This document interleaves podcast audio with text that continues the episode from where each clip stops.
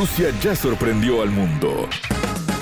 En Sputnik ahora queremos contarte más. Historias, curiosidades, sitios de interés, estilo de vida, destino Rusia. ¿Cómo están? Bienvenidos. En el programa de hoy recibimos al padre Branko Stanisic, un párroco serbio, miembro de la Iglesia Ortodoxa rusa. Stanisic vive desde hace 10 años en la provincia del Chaco, Argentina. Sin embargo, el religioso también se desempeña en otras zonas. En ocasiones viaja a Asunción, capital de Paraguay, para celebrar con la comunidad rusa de ese país, como también con todos los ciudadanos que lo deseen, fechas especiales y brindarles su bendición. Cuando lo contactamos para realizar la entrevista, Stanisic estaba en Asunción, donde participó de la celebración de la Epifanía en la iglesia de dicha ciudad. En diálogo con Destino Rusia, el padre Branco nos cuenta los motivos que lo trajeron a Sudamérica, cuál es su tarea como religioso en el Chaco y en el resto de las ciudades que visita, y qué significa la ceremonia de la Epifanía, entre otros temas. La entrevista. Bienvenido, un placer saludarlo, un gusto. ¿De qué parte de Rusia es usted, padre? Yo no soy de Rusia, yo soy de Serbia, pero de Serbia.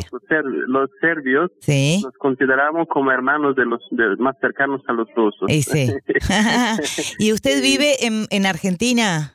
Yo vivo en Chaco de Argentina, en la provincia de Chaco, en Resistencia, hace unos 10 años.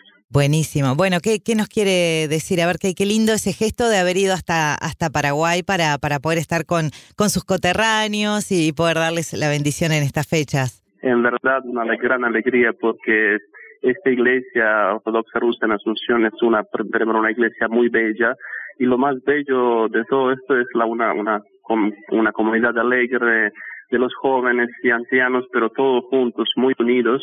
Entonces yo me siento cada vez cuando voy a esta iglesia, me siento alegre, feliz. Y ayer tuvimos la gran fiesta de la Epifanía del Señor, la manifestación del Señor. Eh, se hizo la bendición grande de aguas. Después eh, hemos festejado también un, un día importante para mí, 10 eh, años de, desde cuando fui, eh, cuando recibí la ordenación sacerdotal.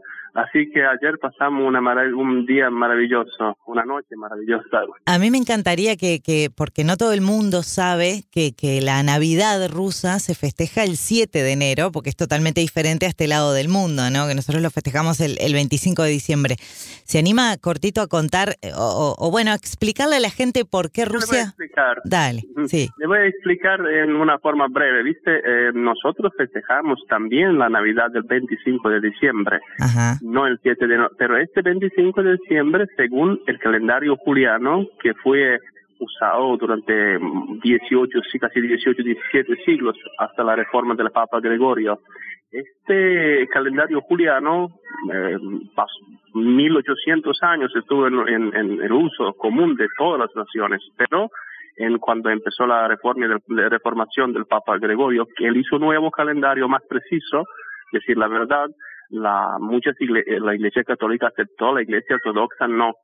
Dentro de la Iglesia Ortodoxa tenemos varios, varios patriarcados que aceptaron el, el, el calendario gregoriano y festejan junto con todo el mundo el 25 de diciembre, pero el patriarcado de Moscú, el patriarcado de Serbia, el patriarcado de Jerusalén y, y Monte Athos nunca no aceptaron esto. El patriarcado de Rusia también. Eh, estamos eh, eh, usando este calendario juliano que tiene 13 días de diferencia con, el, con el calendario gregoriano. Por supuesto, el calendario no es una dogma, pero es una tradición que la Iglesia Ortodoxa trata de conservar y algunos dicen que ustedes son tan raros, están festejando el 7 de enero, entonces digo, no, son creencias. son nuestras costumbres, claro. son nuestras costumbres. O sea que algunos, algunos rusos lo festejan el 25 de diciembre y otros que seguían por... No. Ah rusos no, rusos solo el 7 solo de el 7 de enero. El calendario oficial, pero yo cuando eh, cuando digo para que la gente entienda esto, nosotros festejamos la Navidad el 25 de diciembre según el calendario juliano. Claro. En la iglesia cuando yo abro el calendario el, 7 de enero, eh, eh, borro este 7 de enero y digo, hoy es 25 de diciembre. Así creo que me van a entender bien. Claro, porque usted al vivir en Argentina tiene que festejar los dos. Eh, sí, yo en verdad en mi casa festejo solo la Navidad eh, nuestra. Claro. Porque toda, toda mi familia es, pero hay muchos matrimonios mixtos donde la gente está casada, o, por ejemplo, los ortodoxos con no ortodoxos, con los católicos romanos o protestantes, y por supuesto, si son familia eh, que mm, eh, unida así en un matrimonio, por supuesto que van a festejar dos veces, el 25 de diciembre y después el 7 de enero. Claro. También recibe los rusos que están ahí reunidos para, para celebrar el Bien. Qué bueno. La Iglesia Ortodoxa está abierta para todas las naciones, no solo para nosotros cuando decimos la Iglesia Ortodoxa rusa o Iglesia Ortodoxa serbia, estamos hablando solo de la sede de la Dios de la, de la patriarcado donde está, pero nosotros yo en Chaco tengo argentinos um, ortodoxos acá en, aquí en, la ciudad de Asunción tenemos chilenos, argentinos, eh, tenemos uh, paraguayos, puros paraguayos, así que en verdad la Iglesia Ortodoxa está abierta. Que también participan de la celebración del 7. Qué bueno, qué bueno. Qué bueno. No, está interesante porque eso habla del interés también de la, del latinoamericano de conocer la cultura rusa, ¿verdad? Y de, de saber cómo manejan la, la religión y las tradiciones. La cultura rusa es muy interesante mm, para todos los latinoamericanos. Yo puedo observar esto. Rusia tiene tanto de ofrecer al mundo Uh, y en verdad uh, todo esto que se puede ver ahora con el internet que facilitó muchas cosas es algo muy bello, algo muy bellísimo. Yo me acuerdo cuando yo mostraba a la gente eh, cómo están adornadas las calles de Rusia, de Moscú o de Petersburgo en días de, Año Nuevo, de Navidad, y, y estaban ahí una impresión grande, ¿viste? Porque la gente, ah, lo único que yo no puedo acá, cuando como yo soy proveniente de Serbia, que no está tan cerca de Rusia, pero estamos ahí donde la zona fría tenemos nuestra nuestra Navidad es la Navidad blanca. claro. Navidad, Navidad blanca. Entonces yo ahora cuando estoy festejando la Navidad con 45 grados en palmeras, me siento, no puedo sentir este espíritu de alegría que tengo cuando veo la nieve, son cosas que aprendemos durante la vida. Yo me imagino que los argentinos o paraguayos si se van a Moscú a tener la Navidad y que la Navidad sea blanca, van a extrañar palmeras, calor. No, bueno, a mí, por ejemplo, me encantaría. Nunca nunca festejé una Navidad de, blanca, digamos, o sea, con nieve y es una de, de, mi, de mis ideas, de poder festejar alguna vez o ver una Navidad con, con nieve, ¿no? Que no, no estamos acostumbrados nosotros. Eh, lo yo que yo más extraño este es por ejemplo este momento cuando generalmente en la Navidad está nevando empieza a nevar la temperatura si es cero ahí empieza a nevar entonces se siente el entrando en, los departamentos en las casas el primer olor que uno puede sentir es el del arbolito de Navidad pero verdadero. Yo compraba el árbol de, de tres metros. Claro el claro el real el árbol real este perfume de pino sí. tan bello porque la fragancia penetra en toda la casa y con la nieve y con el festejo de la Navidad le da un, gran, ¿verdad?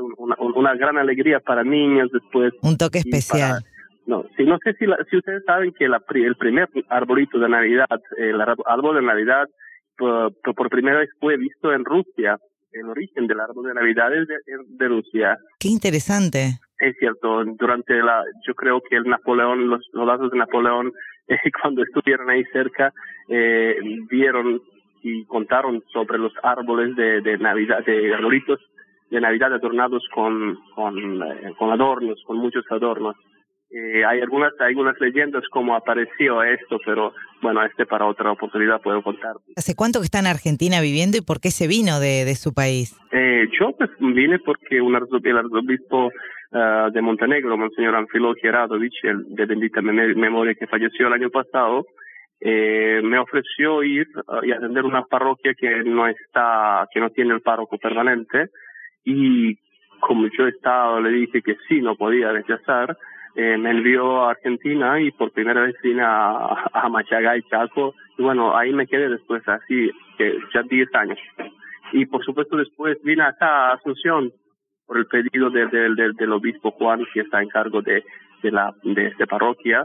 eh, fui invitado de ir y ofrecer como un, como oficiar como un párroco auxiliar. Y bueno, ¿y recorre también en Argentina, recorre el interior también a otras iglesias ortodoxas? Sí, sí, sí, yo hice Resistencia donde estamos construyendo una grande iglesia ortodoxa. ¿En dónde, perdón? La en, en, Resistencia, Resistencia es capital de la, de la provincia de Chaco, en nordeste, noreste de, se llama Resistencia y es eh, es uh, el nordeste de Argentina, así que yo soy vivo 400, 360 kilómetros de Asunción, Paraguay. Ah, claro.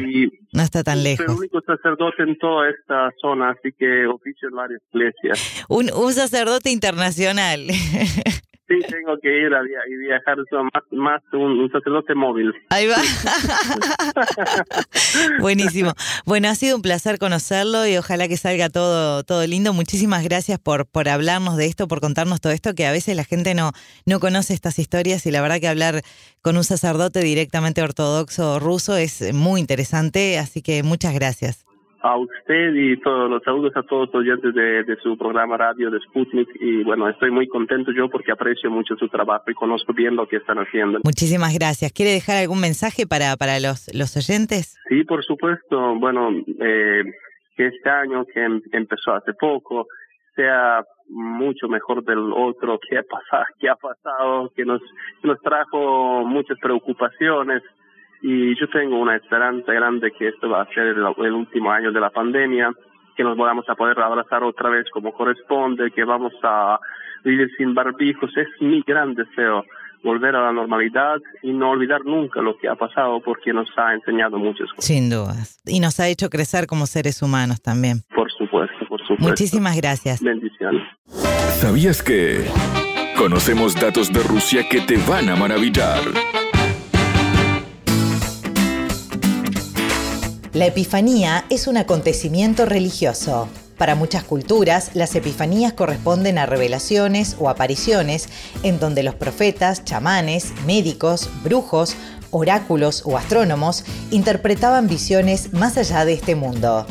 La palabra proviene del griego epifaneia, que significa mostrarse o aparecer por encima. Una epifanía puede referir a cualquier tipo de elemento que se manifiesta de manera inesperada, sea divino o no. En algunos países, este día es tradicional hacer regalos a los niños, conmemorando los presentes que los magos llevaron al niño Jesús, según cuenta el Evangelio de Mateo. En el texto se menciona que unos magos siguieron una brillante estrella para adorar y llevar regalos al niño Jesús. Hasta aquí, Destino Rusia. Gracias por acompañarnos. Destino Rusia.